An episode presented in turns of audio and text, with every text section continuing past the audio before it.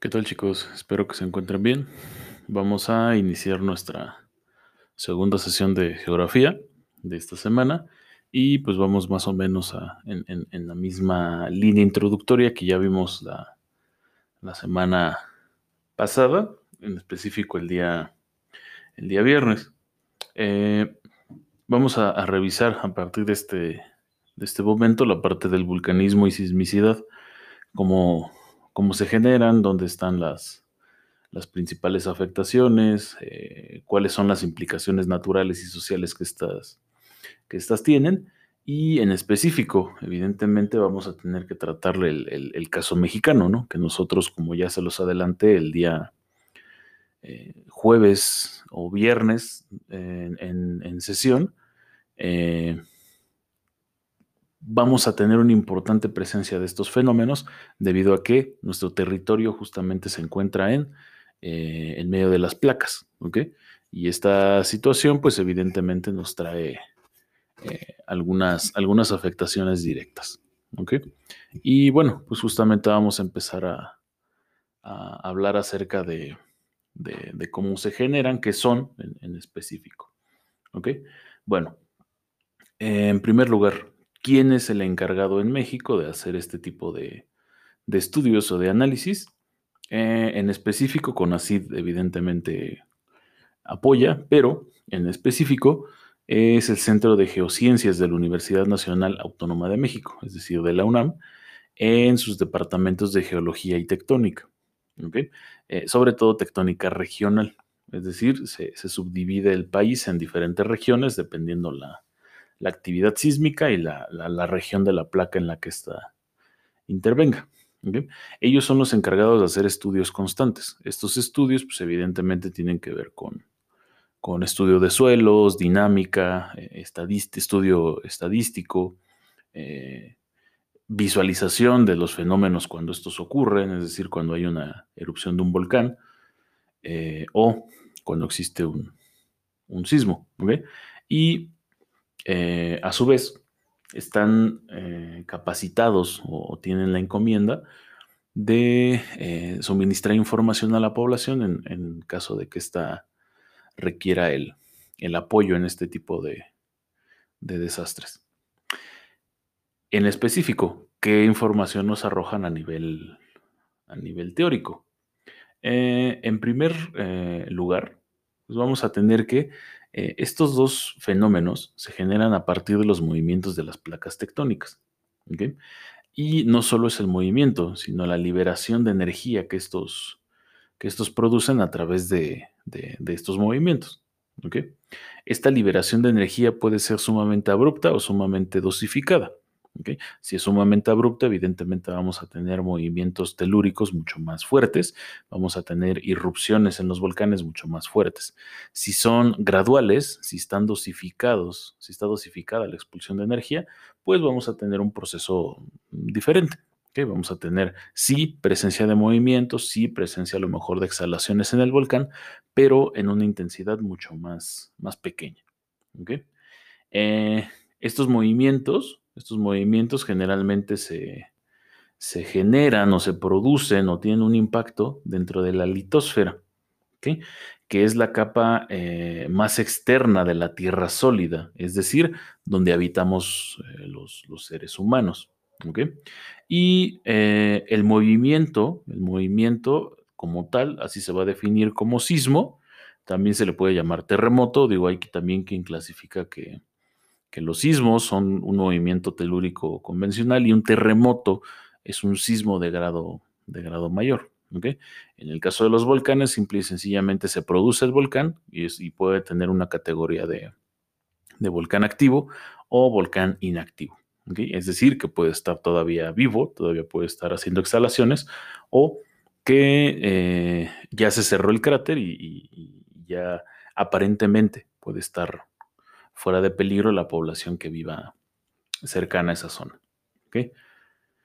Y bueno, explicado esto, vamos entonces a, hablar sobre, sobre cada uno de, de estos y las implicaciones que estos tienen. Eh, bueno, les decía, Estos movimientos de las placas tectónicas representan una liberación constante de energía. Las placas están en constante movimiento. O sea, no es que eh, una vez cada, cada 30, cada 50, cada 60 años se, eh, se generen movimientos o que esto sea eh, puesto como, como una cuestión hasta astral o, mágica. No, o sea, la dinámica sísmica es mucho más compleja. Eh, la liberación y la contención de energía tiene que ver más con la, capacidad que tiene el terreno para la expulsión de la misma. Si, estamos hablando de un terreno que, eh, que tiene la capacidad de poder este, eh, suministrar esa energía, pues vamos a tener menos afectaciones. ¿No? Por ejemplo, hablamos de, campo abierto. Si sucede un sismo en campo abierto, seguramente la liberación de energía no se va a ver tan interrumpida como si estaría en, una ciudad. Que una ciudad tiene elevaciones eh, de, infraestructura diferentes, tiene, tiene diversos mecanismos de, empleamiento de las mismas, eh, tiene carreteras, tiene parques, o sea, el espacio está sumamente ocupado y está como que diversificado en cuestión de tamaños y pesos. ¿okay? De eso depende, eso también es una, característica importante. Otra, otra, también es la, el acercamiento que tenga respecto a las, a, las orillas de las placas. En el caso mexicano, hay que recordar que las placas que nos, nos, dividen, pues están justamente en la zona de la costa, en la zona de la costa del Pacífico, eh, en el occidente mexicano y en el centro del país. Y también tenemos presencia en el, en el, sur, en específico en Chiapas, donde, eh, si no mal recuerdo, el domingo 11 de, octubre, o sea, apenas hace unos días, eh, tuvimos dos sismos que parece que fueron simultáneos, ¿no? Algo que es muy raro, pero que sí existe presencia, pero generalmente no es tan, tan fuerte como si es en el, en el centro del país, ¿no? Eh, ¿Cuáles son las afectaciones que puede tener un sismo? Bueno, las afectaciones que puede tener un sismo van a depender del terreno. En una primera instancia pueden generarse fracturas o asentamientos del terreno. Y estas fracturas o asentamientos del terreno tendrían en específico que estar eh, relacionadas con el uso de suelo, es decir, cómo utilizamos el terreno en determinados casos. Si es en campo abierto, repito, tal vez no haya tanto tanto problema. Digo, si se fractura el, terreno, al final se va, se va a terminar compactando con procesos de lluvia, con procesos del, viento, el, andar de especies animales o incluso la presencia del ser humano. Pero cuando esto ocurre en un eh, contexto rural, semiurbano o urbano, eh, la dinámica es diferente. ¿Qué, ¿Qué, cuestiones podemos tener en estos casos?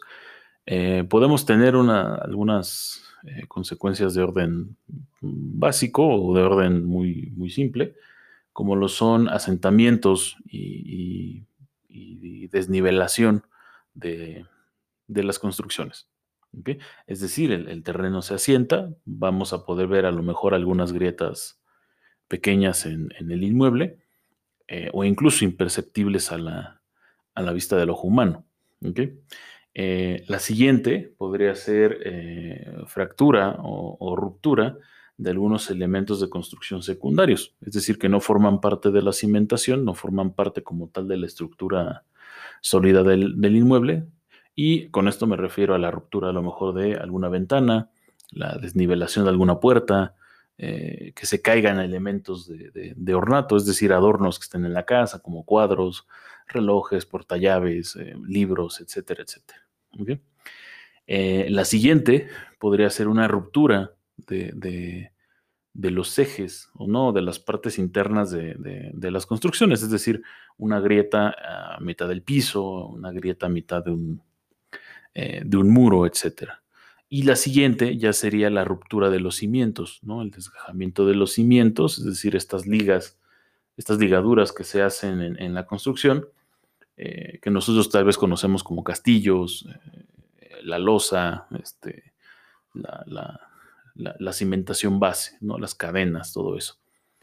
Cuando pasa eso, evidentemente hay una destrucción mucho más, más fuerte, hay una ruptura o incluso demolición del, de, la infraestructura, del, del, elemento construido, y pues evidentemente queda completamente inutilizado. O en algunos casos se genera este, eh, este como efecto sándwich, en donde las construcciones caen eh, una sobre otra. ¿no? Es decir, el, nivel más alto, el, piso más alto de la construcción, va aplastando a todos los que están, todos los que están por debajo.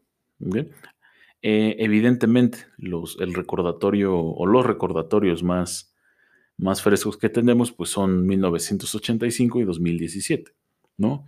Ambos sismos de, gran magnitud que justamente coinciden en, en día y mes, que sería el 19 de, septiembre.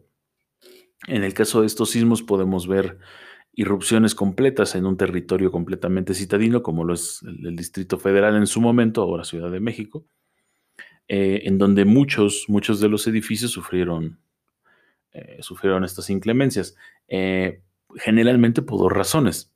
La primera, en el caso del 85, por ejemplo, hablando de los edificios de, Televisa, uno de los edificios de Televisa, y eh, uno de los hospitales del IMSS en el centro norte de la ciudad, se cayeron debido a que la, infraestructura, el armamento de la construcción no estaba diseñado para soportar un sismo, dado que no se tenía presente que se, tuviera que, soportar el sismo, ¿no? O sea, en ese caso no, se puede culpar de, de omisión, simple y sencillamente no se tenía previsto que una construcción en, en el centro del país debiera de estar eh, fundamentada para soportar esto.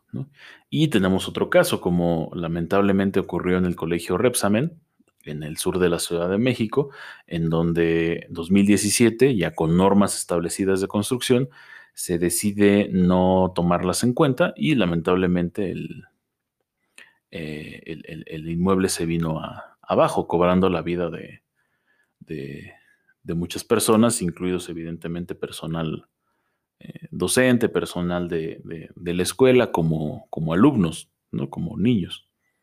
Entonces, en ese caso, pues sí tenemos una completa omisión a las reglas básicas de, construcción. Digo que precisamente por algo, por algo existen. O sea, no nada más es un capricho de las constructoras o una cuestión de, de, de presupuestos, ¿no? De generar un presupuesto para, para construir o para licitaciones. Tiene que ver con, mucho con la seguridad de, este país. ¿ok? Eso es en cuestión de, los sismos. ¿Qué pasa con la parte de los volcanes? ¿no? En el caso de los volcanes tenemos algo muy curioso en México. Eh, muchos de los, volcanes que incluso ustedes revisaron en la actividad anterior eh, están ligados sumamente a la, parte histórica del país. ¿no? O sea, evidentemente se sabe de su historia geológica, ¿no? Es decir, cómo nació el, cuerpo volcánico, eh, qué representa, etcétera, etcétera. Pero es, muy interesante observar también cómo, el pasado, sobre todo el pasado prehispánico, está sumamente ligado a, los volcanes, que incluso muchos de ellos tienen, tienen nombres en sus lenguas nativas, sobre todo en la parte centro, eh, el, náhuatl, ¿no? Como, como principal referente lingüístico. Eh, la mayoría de estos volcanes tienen, tienen eh, diversa edad, digo, ustedes, ustedes ya también lo revisaron. El, Popocatépetl, por ejemplo, uno de los más, de los más recientes, eh, el, el, Citlaltepec, eh, con, un poquito más de, edad, algunos sumamente, sumamente activos, ¿no? Algunos sumamente elevados, ¿no? Estamos hablando de, del Popocatépetl, repito, del Nevado de Toluca, el Iztaccíhuatl, eh, el volcán de Colima, el pico de Orizaba, etcétera, etcétera. Que incluso el pico de Orizaba eh, es la elevación eh, más, más grande de toda esta, toda esta zona, ¿no? Pero generalmente tenemos ese referente, ¿ok? ¿Cómo, ¿Cómo entender a los volcanes en un territorio en donde generalmente no observamos desastres relacionados con volcanes? Somos generalmente presenciamos al volcán de Colima y al Popocatépetl como los más activos, ¿no? Tal vez son los que más recordemos en las noticias. Eh, pero no solamente esto es eh, en esos volcanes, esto puede suceder en, cualquiera y en cualquier momento. En específico o en general, perdón, con, los volcanes, pues vamos a tener que el, fenómeno de energía acumulada eh, en, la, corteza terrestre genera una ruptura en, esta. que Se genera una fractura se genera la elevación como pasa con las montañas, pero estas ondas sísmicas se liberan con desprendimiento del magma, es decir, se desprende cierta, cierta, cierto material del manto y es liberado de manera, de manera fúrica eh, hacia el exterior. Eh, algo similar a lo que sucede en una explosión nuclear, la energía se, se libera a partir de una detonación de, los cambios de temperatura que tiene el, magma junto con la, eh, el, espectro ambiental, es decir, con la, con la combinación con el oxígeno, con los agentes del aire, con la presencia de la roca fracturada, etcétera, etcétera. Eso genera los ingredientes perfectos para generar explosiones. ¿Por qué se libera de manera tan abrupta? Debido a, la... Porque aquí no solamente estamos tomando en cuenta la liberación de las placas tectónicas, de, su energía, sino también de la liberación que existe constante en el movimiento interno que tiene el, manto terrestre. Entonces aquí tenemos mucho más, más violencia en cuanto al, movimiento, pero, pero eh, no se genera tal afectación como un sismo debido a que el sismo genera ondas. En cambio aquí la explosión y la liberación de energía es de manera, de manera vertical. Por supuesto que hay una, hay una sensación en la Tierra, o sea, por vaya, por supuesto que tiembla cuando ser erupción un volcán, pero generalmente no es la misma, la misma intensidad en apariencia. ¿Por qué?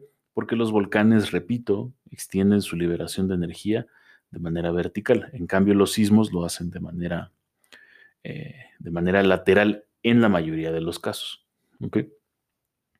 Eh, por mucho tiempo se han estudiado los volcanes en, eh, en México, pero, pero en específico los, geólogos han, generado modelos de, de, identificación de cómo se comportan estos, volcanes. Y a partir de esto se generan las, dinámicas de protección civil que en México, también esto hay que recalcarlo, no son tan, tan respetadas. ¿no? O sea, seguimos teniendo presencia de, habitantes y de habitantes en masa en eh, zonas como lo son las faldas de los volcanes, en zonas sísmicas, digo, no, no por nada la Ciudad de México es una de las ciudades más habitadas del mundo. O sea, tenemos ahí la presencia de un, eje sísmico, pero aún así seguimos perteneciendo a esta, a esta dinámica. ¿Ok? Bueno, chicos, con esto eh, cerramos el, día de hoy y vamos a continuar la próxima, la próxima sesión explicando ya más a detalle algunos de los, de los elementos específicos de, los volcanes y de los sismos y cómo son vividos en nuestro país. Esto evidentemente vamos a, revisarlo en, una sesión Zoom seguramente. ¿Vale? Entonces recuerden que si tienen alguna duda, no duden en, en escribirme. ¿Vale? Que estén bien.